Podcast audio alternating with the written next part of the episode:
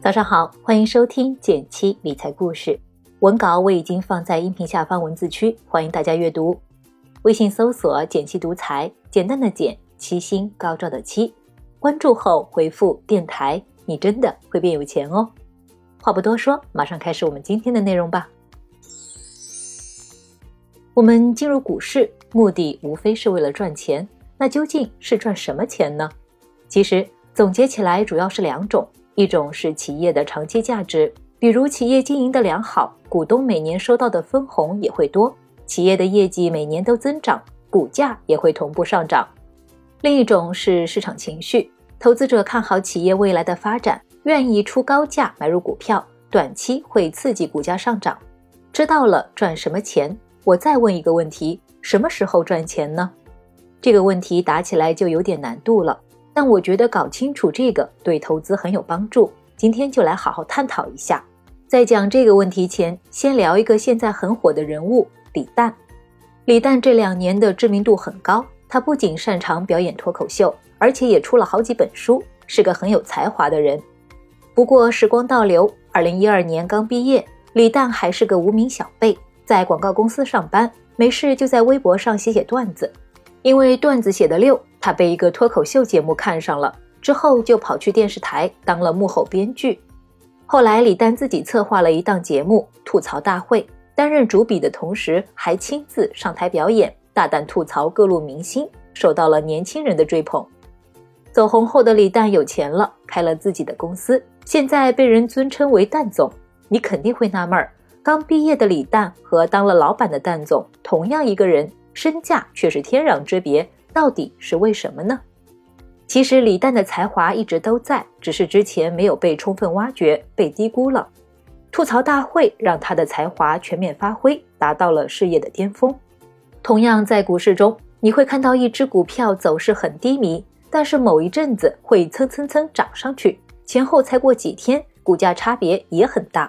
这种现象背后有一个专业的说法，叫催化剂。虽然催化剂这个词儿网上很常见，但是你问普通股民，可能并不清楚是啥意思。我查了一下，原来这个词儿和价值投资有关。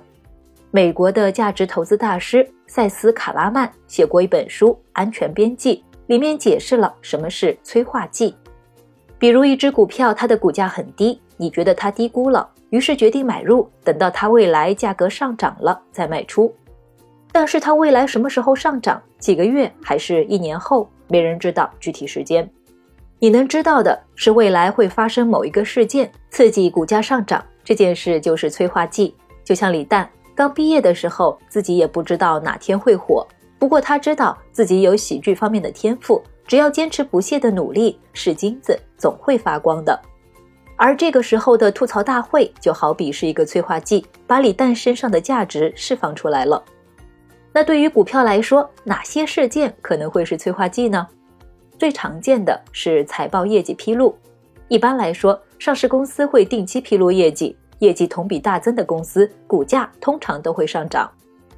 比如军政集团这家公司，一月二十七日发布业绩预告，预计二零二零年业绩同比上一年增加百分之八十到百分之一百。在公告发布后，它的股价出现了较大的上涨。还有一种就是内部人士的买入，这个内部人士既可以是本公司管理层，也可以是专业的投资机构，因为他们对一家公司的基本面了解的比普通人更透彻，所以他们的买入会释放出积极的信号，往往也会带动股价上涨。比如邮储银行本来在银行股里属于默默无闻的，不过去年年底，价值投资大佬李路悄悄地买了很多邮储银行 H 股。到了今年年初，消息一公开，邮储银行 A 股也出现明显的上涨。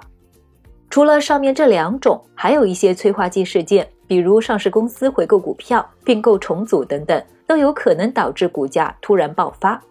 显然，买股票大家都希望碰到催化剂，这样我们获得收益的时间能大大缩短。